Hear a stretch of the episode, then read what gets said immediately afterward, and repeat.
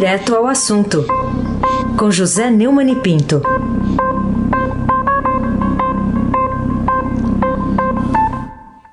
Oi, Neumani, bom dia.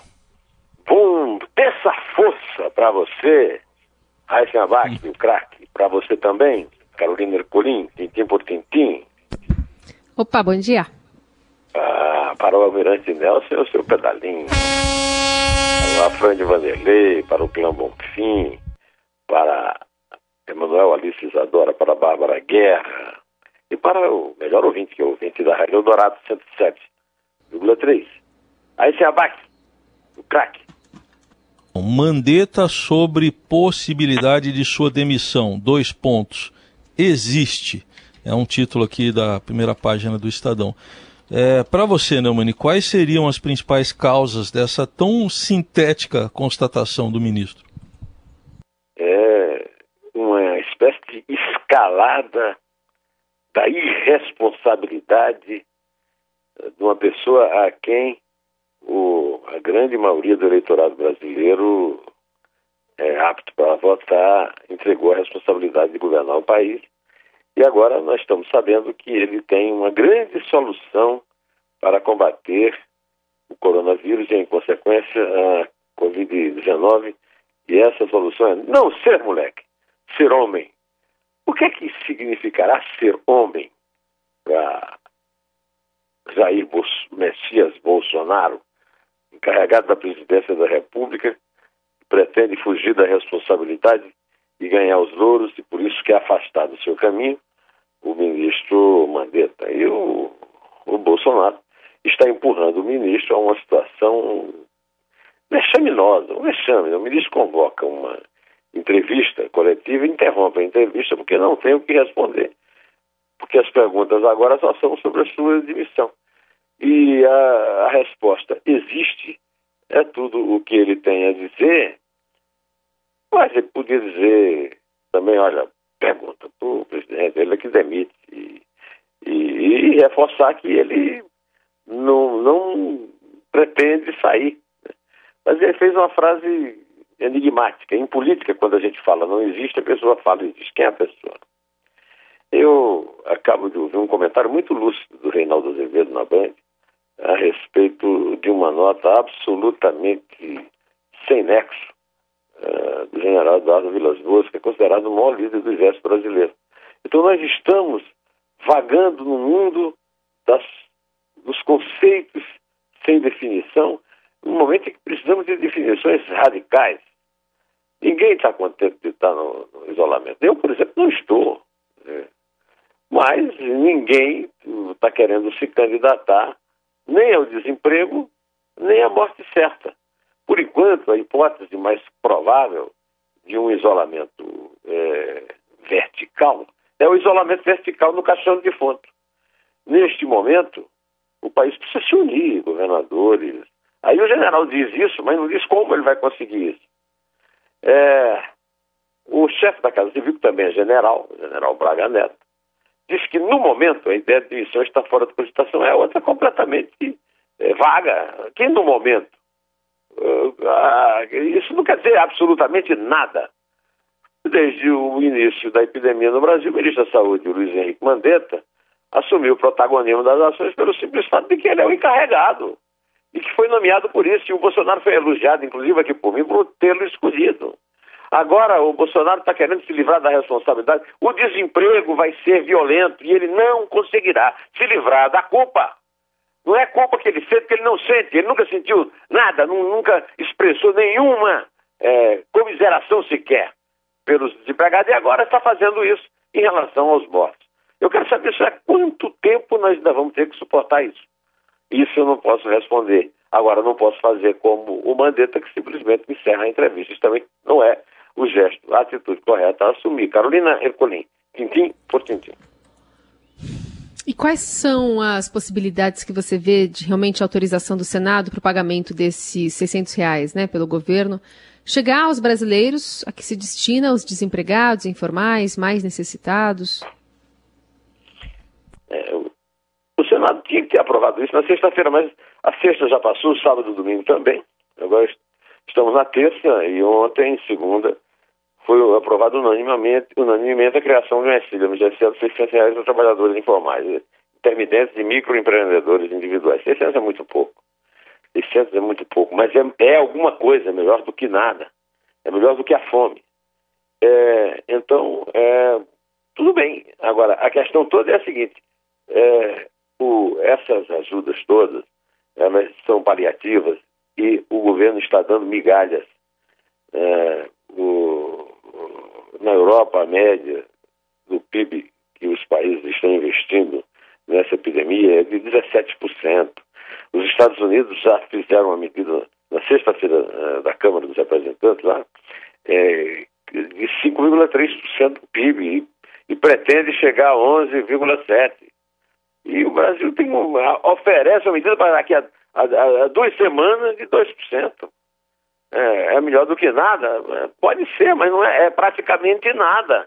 E eu digo, o Estado brasileiro, e aí é, é Bolsonaro, é o Congresso e o Supremo, deve o fim imediato de todos os privilégios, auxílios e questais.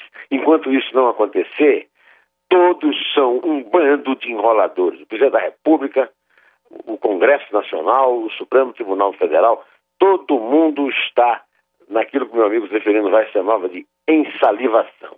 Ou seja, papo furado, Raíssen o craque. Ô Neumann, eu queria que você destacasse também agora algo que está aqui na primeira página, que está na capa aqui do nosso portal, a notícia do aumento do risco né, e a demanda das agências funerárias aqui em São Paulo de até 20%. E é uma fase ainda de subida lá da curva de contágio do coronavírus. Ô, meu amigo Tyson Bach, um dia desse, ontem, acho, ontem, a Isabel me me contou que ela viu uma notícia que eu não vi, o governador do Acre, se não me engano, é, telefonou para o Mandetta para saber se podia obedecer o Bolsonaro e soltar todo mundo. Aí o Mandetta disse, antes de fazer isso, consulte os serviços funerários aí à sua disposição. Os serviços funerários são a primeira é, trincheira da batalha contra coronavírus contra a Covid e do coronavírus, né? é, cujos seus funcionários, mesmo vestindo roupas de astronauta, é, não conseguem ficar isentos da possibilidade de contrair a doença e passarem a ser fregueses e não mais funcionários é, do, do, do, das agências funerárias. Além do mais, o próprio Mandetta já disse na reunião, na matéria espetacular da, da Eliane Cantanhede, que temos que estar preparados para caminhões carregando corpos para serem cremados. Ou seja, não haverá capacidade nos leitos para salvá-los, não haverá capacidade nas agências funerárias para sepultá-los. É o, o, o cúmulo do surrealismo. É impressionante que o Bolsonaro continue levando em conta apenas o seu interesse e as ideias de um grupo de fanáticos que o segue a todo custo na, na internet. É, essa notícia parece é, uma coisa fúnebre, mas fúnebre mesmo é o Bolsonaro não ter menor, menor respeito pela vida, pela vida das pessoas e querer fazer demagogia e participar de conflito político há dois anos e sete meses de uma eleição.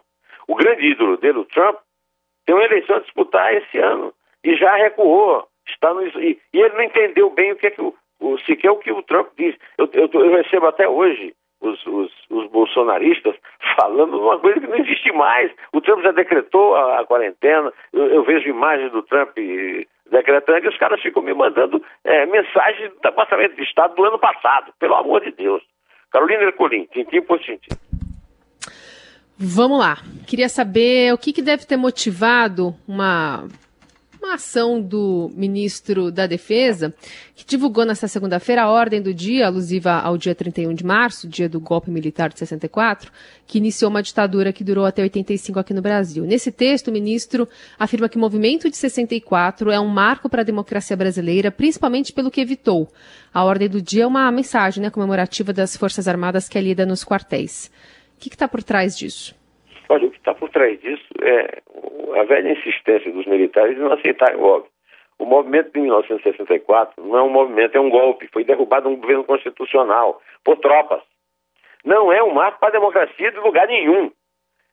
E ninguém sabe, nem o general que vive sendo elogiado pelo Fernando Henrique, pelo Fernando Henrique, pelo Jair Bolsonaro, eh, pelo que evitou, que essa? O que é que evitou? O que é, o, o, evitou o que não aconteceu? Pelo amor de Deus. Ainda somos obrigados, no meio dessa pandemia, a ficar ouvindo uma estultice dessa. O general poderia ter ficado calado. Ele faria um grande bem à, à biografia dele e à nação assustada. Sim, apavorada. Sim, general, apavorada com o coronavírus. Eu estou apavorado e não sou histérico, não. Histérico é o seu presidente que quer é, enfrentar o coronavírus como um homem. Ora, bola.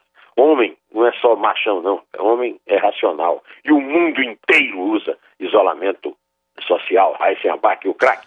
Ô Neumann, enquanto isso, nesse mundo normal, não o do general, tem outro destaque aqui do Estadão: internação por síndromes respiratórias cresce 445% no país. Isso sim é uma preocupação, né?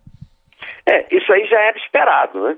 Todo mundo está falando esse, essa época que nós estamos entrando, agora com o, o, o inverno se aproximando, é, de que o, as, as, doenças respiratórias iam ter esse estouro desse número aí que você falou, né, o que se chama de síndrome respiratória aguda grave.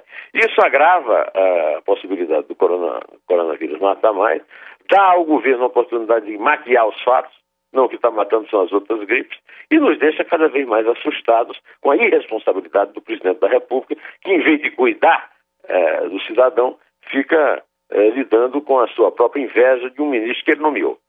Carolina Ercolim, tintim por tintim. Queria que você falasse um pouquinho sobre o artigo do jornalista William Vaca aqui no Estadão de hoje. Sopa para o azar é o título. É, o título fica assim muito forte, mas é mesmo. É, o, é, com todos, eu não estou falando, Carolina, de 99,99%, ,99%, todos os chefes de Estado do mundo estão adotando quarentenas muito mais radicais do que a nossa, por um motivo muito simples, é o único jeito de deter o, o, o a velocidade do vírus, do contágio. Isso está é, tá provado cientificamente. Os países isso, e o Brasil tem a oportunidade rara. O William tem toda a razão de ter é, vivido isso, né? De, de, ter assistido os outros países viverem e poderia ter simplesmente seguido o exemplo, né? É, é como disse o William. O William disse que terminou o texto da semana passada afirmando que o coronavírus era uma ameaça grave para Jair Bolsonaro. Entendido como ele foi, como liderança surgida numa onda disruptiva, a onda de 2018. Não calculava, porém, que a crise pudesse diminuí-lo com tanta rapidez. É o que acontece, como se diz em gira, quando alguém se empenha em dar tanta sopa para o, para o azar. É, aproveitando o restinho de tempo que eu tenho, eu quero ler um, um poeta maravilhoso chamado Ossip Mandelstam, foi perseguido pelo Stalin, é, numa tradução do meu amigo Astier Basílio. Ontem eu li o, o, o Brodsky, hoje eu vou ler o Mandelstam.